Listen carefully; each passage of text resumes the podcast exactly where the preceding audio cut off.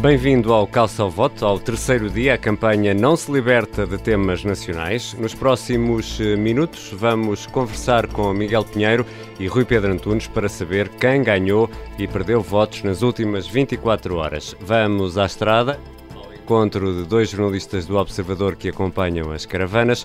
Hoje, Inês André Figueiredo, no Porto, e João Francisco Gomes, que esteve na Amadora. Temos ainda fact-check sobre um elevador alegadamente parado numa estação de metro reinaugurada no primeiro dia de campanha e no baú das autárquicas um dinossauro, Valentim Loureiro. A fechar, fica a promessa de um hino de campanha, Sou da Póvoa, da Póvoa de Lanhoso, com cavaquinho e tudo. Este caça ao voto começa agora. E ao terceiro dia, a campanha local não se livra das questões nacionais. Rui Rio, o líder do PSD, diz que não está agarrado ao lugar. Porque eu não estou aqui para nenhum lugar em especial. Estou aqui para ajudar a sociedade, para ajudar o país. Querem, querem, não querem, não querem. Mas não vou fazer cálculos de cabeça lá para o futuro, não é? fazer contas de, de ver o que é que isto vai acontecer, para tomar medidas que estão na minha convicção há muitos anos. Rui Rio subiu ao palanque esta tarde em Estremoz eh, sobre, para falar sobre a eventual ida do Tribunal Constitucional para Coimbra. A campanha eleitoral é sempre tempo de promessas, promessas e queixas, e queixas há muitas. Segundo a Comissão Nacional de Eleições, até 12 de setembro foram apresentadas 675 queixas e 55 pedidos de pareceres relativos às eleições de setembro.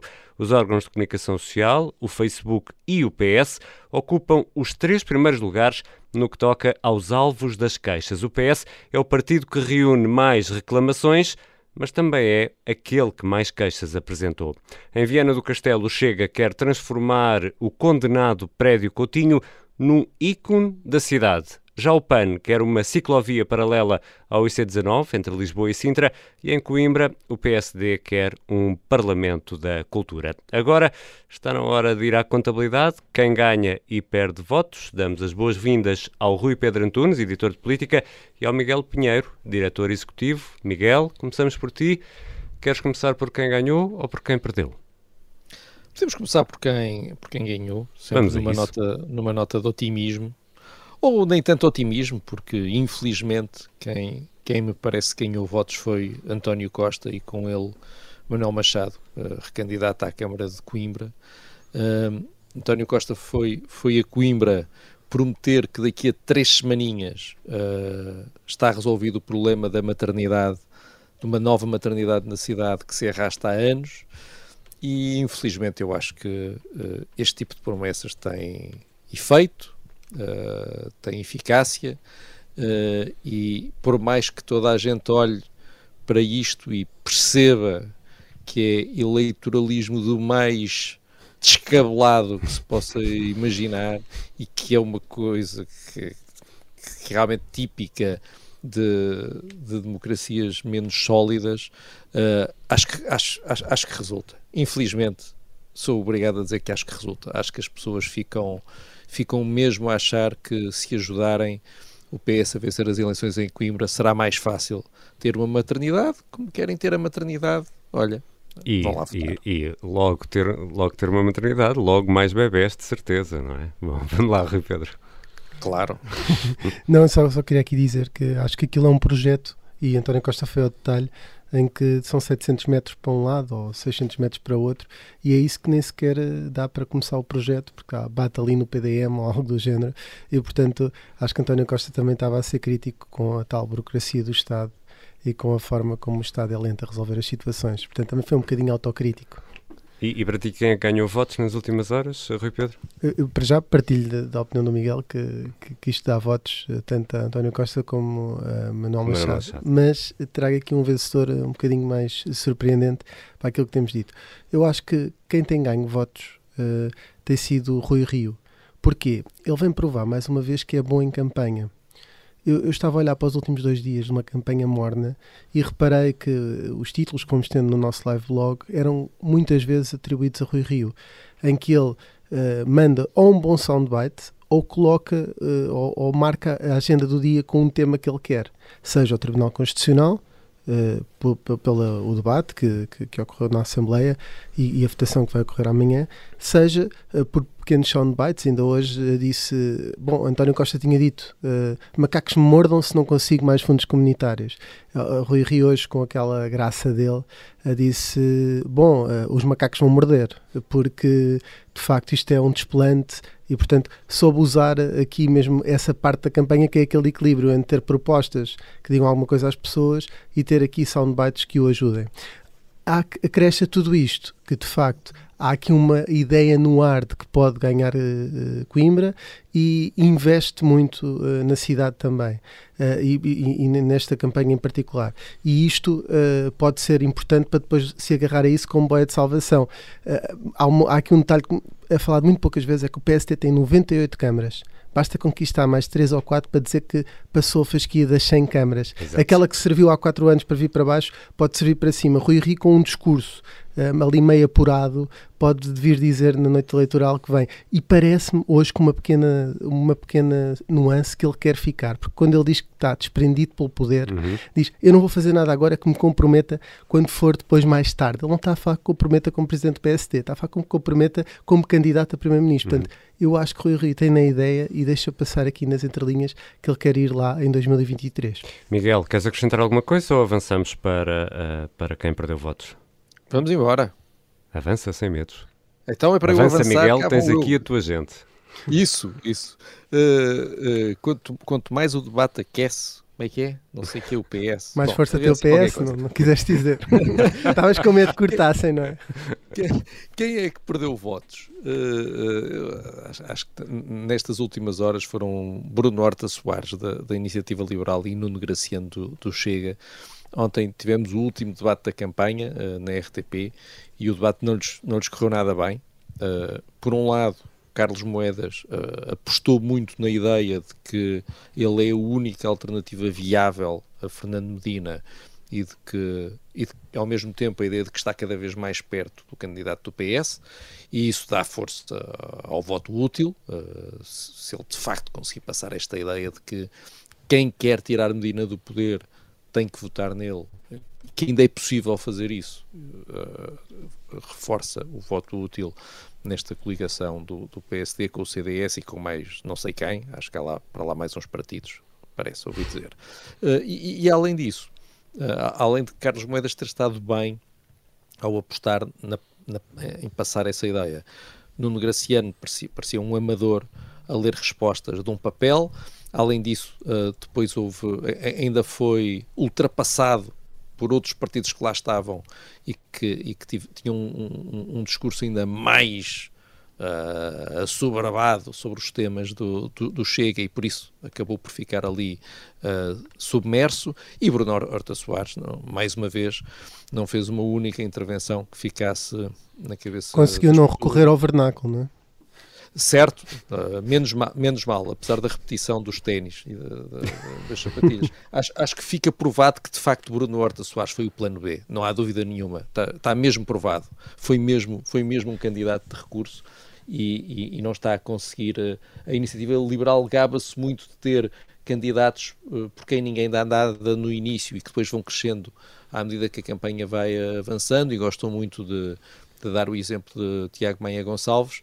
Uh, faz lembrar aquela frase uh, uh, célebre num debate, não é? Que é, eu trabalhei com, com o presidente Kennedy, o senhor não é o presidente Kennedy, aqui dá vontade de lhe dizer a Bruno Horta Soares, o senhor não é Tiago Meia Gonçalves. Não, não parece que esteja a seguir o mesmo caminho. Bom, também me parece que uh, ele é Bruno Horta Soares, BHS, não, não tem a ver com, com as antigas cassetes. Uh, podia ser a Norte, não é? BHS. Uh, mas uh, podia, ser o plano S para ser uma letra mais longínqua do, do, do alfabeto, não é? Mas para mim, quem perdeu votos, e acho que era isso que querias que eu fosse Ricardo para avançarmos, uh, é muito parecido com o Miguel. Ainda bem que eu te disse antes para, não, para o Miguel não dizer que eu copiei, uh, mas tem a ver com, com o Chega. Vou alargar um bocadinho para o Chega, não só no Graciano, uh, como disseste, parece perder cada vez mais votos. Aliás, eu trouxe aqui um papelinho de casa, Ricardo. sei Pode, que, podes ler, podes posso, ler. Posso. Se, o Nuno se demorar Graciano, apenas 45 o Nuno minutos Graciano, a ler. vírgula, candidato do Chega à Câmara Municipal de Lisboa, vírgula, não tem jeito nenhum para a política, vírgula, repete-se muito, vírgula, ah, não é vírgula, desculpa, e prepara-se mal. Esta parte aqui enganei-me aqui a escrever, mas fui eu que escrevi em casa. Bom, isto para mostrar a falta de, de, preparação, mas hoje já deu para ler um bocadinho aqui as reportagens uh, do Miguel Santos Carrapatoso, que andou um bocadinho com ele, e ele diz frases interessantes como é dos carecas que elas gostam mais, e portanto de um nível, uh, no, de, uma, de uma profundidade política que é, não, não é batível. E portanto ainda se cruzaram nessa ação com um poste que tinha uns autocolantes que não foram lá colocados pelo Chega, garantem que tinha assim umas letras garrafais por cima da. Isto em Campo de Ourique, que é a uhum. terra do. onde o. a terra não, a freguesia onde o, o filho do, de António Costa é o presidente da junta, e dizia socialismo, assim, uma, umas letras, um inglês muito mau, eu vou, não consigo ler, uh, e é melhor passarmos à frente, porque senão eu, eu sou mesmo mal a ler papéis, acabei de me aperceber agora. Um, mas pronto, era para dizer isto, e depois aquilo que também referiste no início do programa, uh, do candidato em Viana ao prédio Coutinho, acho que era melhor demolido, não é para ser um ícone nem fazer um restaurante panorâmico, como ele diz, acho que os candidatos Chega andam um bocadinho perdidos e, e Nuno Graciano ontem foi mais uma prova disso. Eh, quem perdeu votos foi o Chega. E amanhã voltamos a fazer a contabilidade a quem ganhou e perdeu votos, com o Rui Pedro Antunes e com o Miguel Pinheiro. Já a seguir vamos para a estrada.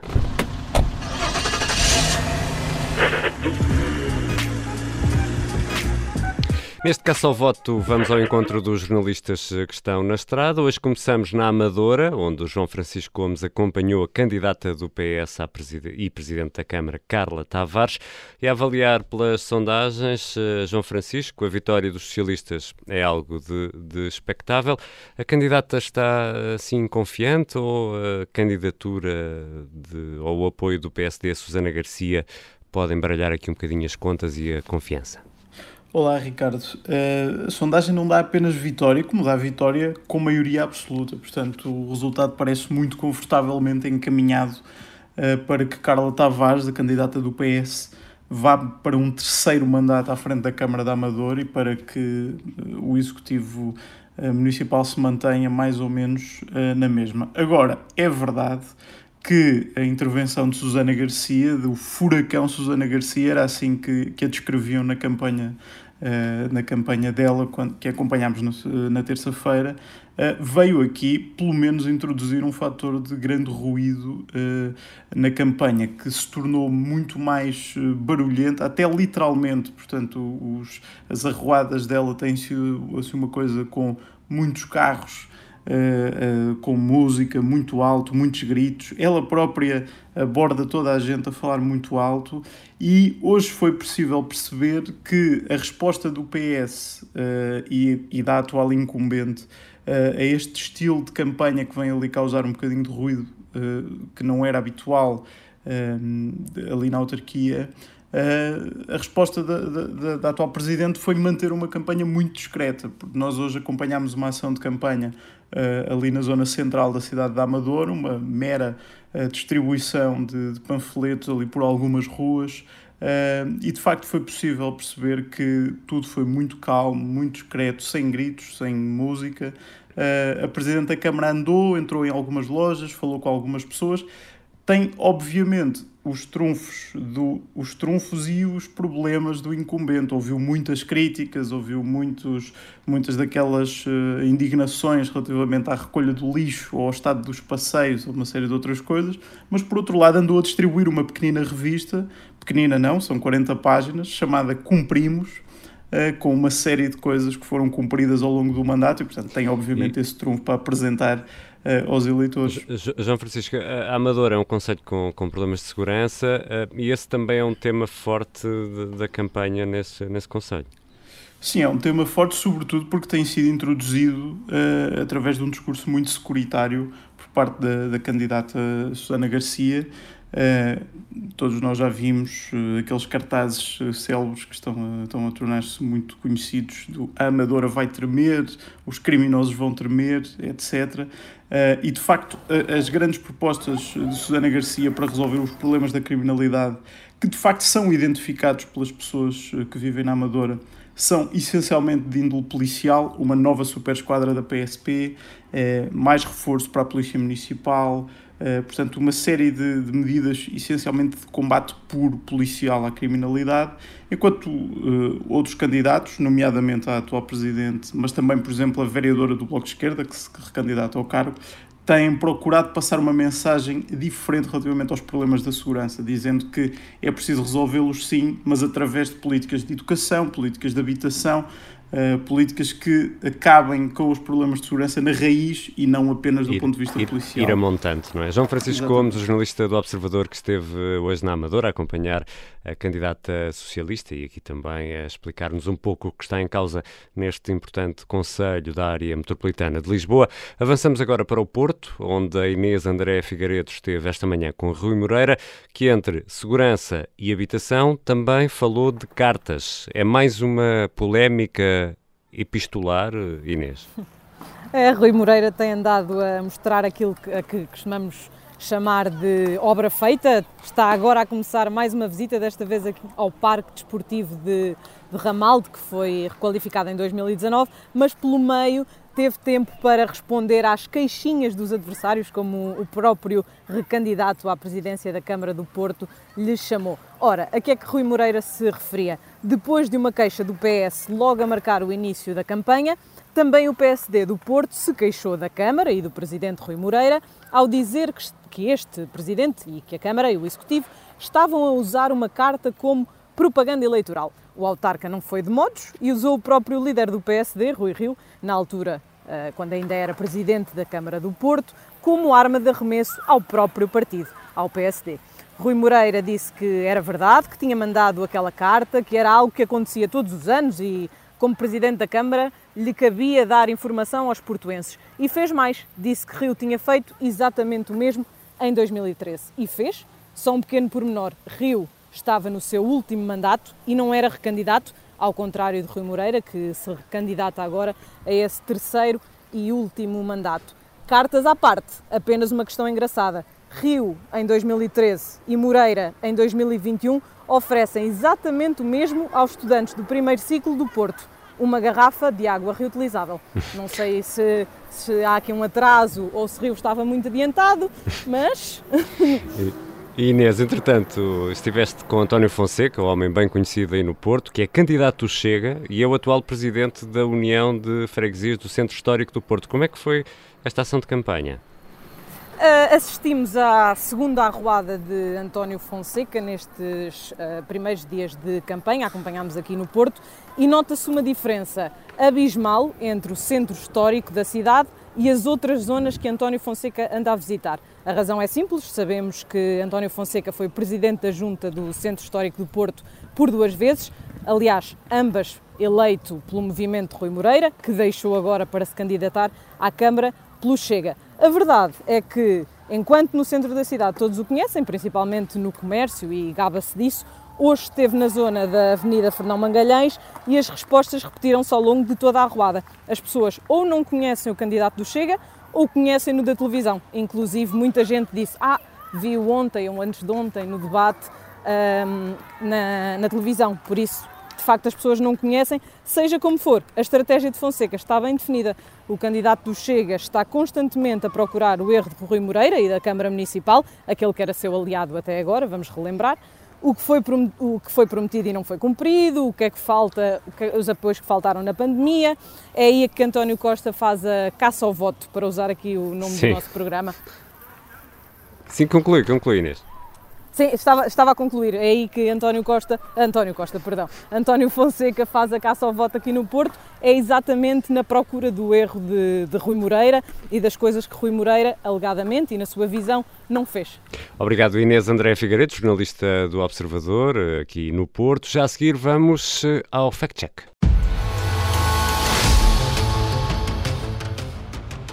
Bem-vindo, Pedro Rainho. Olá, Ricardo. Está na hora de caçar falsidades ou confirmar verdades aqui no Fact Check. Hoje regressamos à estação de metro de Arroz, em Lisboa, depois de quatro anos fechada, abriu, no primeiro dia de campanha eleitoral. Mas, Pedro, o elevador não funciona? É isso? É, é uma história um bocadinho insólita há um tweet publicado pela conta do irmão Lúcia, uh, publicado na terça-feira de manhã, que de facto dá conta de uma, de, uma, de uma caixa de elevador com um cartaz à frente que diz que este elevador está temporariamente uh, avariado. Isto depois ganha dimensão política, porquê? Porque, por um lado, a CDU Lisboa replicou essa acusação no seu Twitter também, e volta a animar do ponto de vista político quando o deputado Duarte Marques, do, do PSD, também partilha o tweet original. E vai daí, começa a investigação. E, e vou-te contar isto em termos muito simples, mas uh, vais perceber o que andámos a fazer. Começámos pelo metro de Lisboa, obviamente, contactámos a empresa, perceber, queríamos perceber se, se, os elevadores estão a funcionar, se estão avariados, se estavam a funcionar no dia da inauguração. Continuamos até esta hora sem resposta. Falámos com a CDU, porque partilhou tal, uh, tal ideia. O João Ferreira, o cabeça de lista à Câmara de Lisboa, fez uma referência numa intervenção em termos genéricos, disse que tinha ouvido a história de que os elevadores estavam uh, avariados, também não tinha confirmação. E depois falámos com uh, Pedro Vieira, que é quem gera, no fundo, aquele Twitter do irmão Lúcia. Uh, aquilo que ele nos diz é que recebeu a foto, publicou-a, não confirmou se era factual ou não, tomou-a como certa. E por fim, Ricardo, vê onde é que fomos. Chegámos à estação de metro de Arroios, em pessoa, fisicamente, fomos e andámos a testar. Fomos aos elevadores, a todos os elevadores, testá-los. E na verdade um, estavam todos a funcionar neste momento. Isto foi ao início da tarde e estavam todos Sim. a funcionar. Hoje, dia 16, estão a funcionar. E uh, a conclusão é que chegamos, Pedro.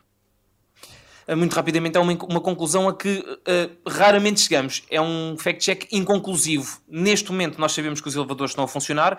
Há uma imagem de dia 14, pouco depois da inauguração, que os dá como avariados e nós não temos maneira de confirmar se naquele preciso momento eles estavam ou não a funcionar. Portanto, é inconclusivo. Vamos hoje então usar uh, um carimbo que tem tido pouca utilização aqui no fact-check. Está quase no vinho. Está, está, está. Até tenho que lhe tirar o pó.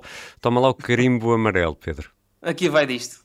O doutor de Macedo Barros, neste dia de eleição. Música, letra e cavaquinho de Carlos Vaz. Sou da Póvoa. É o hino que vamos ouvir no final deste Caça ao Voto. Para já, está na hora de ir ao baú das autárquicas.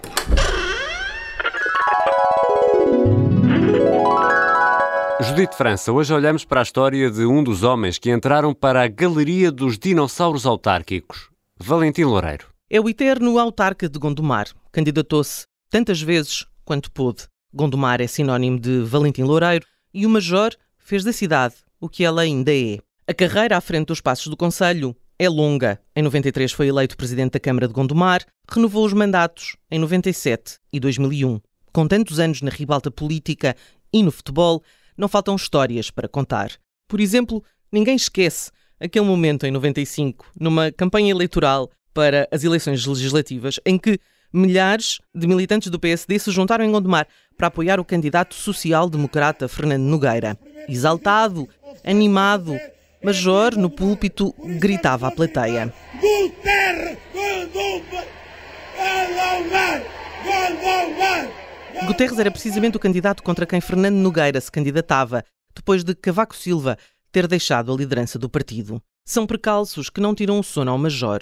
É um homem de muitos recursos e bom no improviso. Tantos recursos que ficaram famosas as campanhas da década de 90, com o Major a calcorrear o Conselho, a visitar feiras e mercados e a prometer torradeiras, frigoríficos e varinhas mágicas. Tudo para convencer os eleitores. Mas não seria a carreira militar nem o jeito para o negócio que o tornariam famoso. Foi o futebol que lhe deu nome ao conseguir transformar um pequeno clube de bairro num emblema europeu. O comerciante e industrial de sucesso foi, conforme se lê no site oficial do Clube da Pantera, o principal obreiro do Boa Vistão. Seu Major. Diga, minha querida. O senhor acabou por dar cabo do Boa Vista. Eu? Sim. Por quê? O senhor uh, acaba por ser uh, acusado de, do crime de coação. Não, não é verdade. Eu não, não estou acusado de nada. Não acredita no que eu estou a dizer? Não sou eu que tenho que acreditar. Ah, tem, tem, tem. Você e todos aqueles que não estão a ouvir. Isto é inqualificável. À frente da Liga Portuguesa de Futebol Profissional, não lhe faltaram batalhas em terrenos hostis, o que não só não o incomodava, como o tornava ainda mais aguerrido. Tão aguerrido que o boneco do Major no Contra-Informação, um programa da RTP, era a encarnação do homem sem medo. Quantos são? Quantos são? Três? Todos uma vez? Eles que venham, eles que venham! Eu não tenho medo de ninguém! Dizem que se mantém ligado ao Boa Vista através do filho, João Loureiro, advogado, dirigente futebolístico e cantor. Quando era vocalista dos BAN, João Loureiro tinha sempre o incondicional apoio do pai, que não falhava os concertos da Banda do Porto.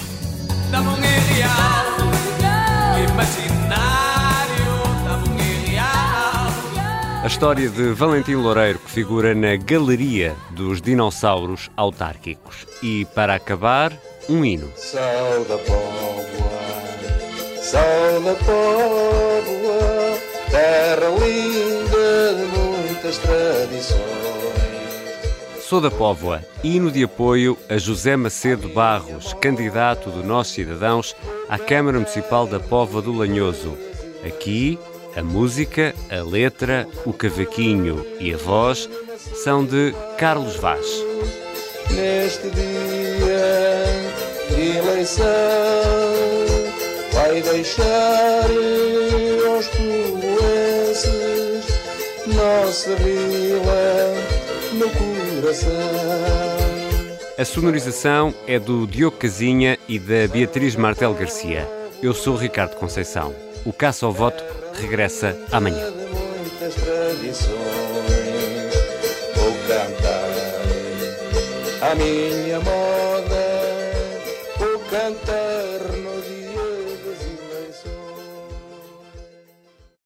Obrigada por ter ouvido este podcast. Se gostou, pode subscrevê-lo, pode partilhá-lo e também pode ouvir a Rádio Observador online em 98.7 em Lisboa e em 98.4 no Porto.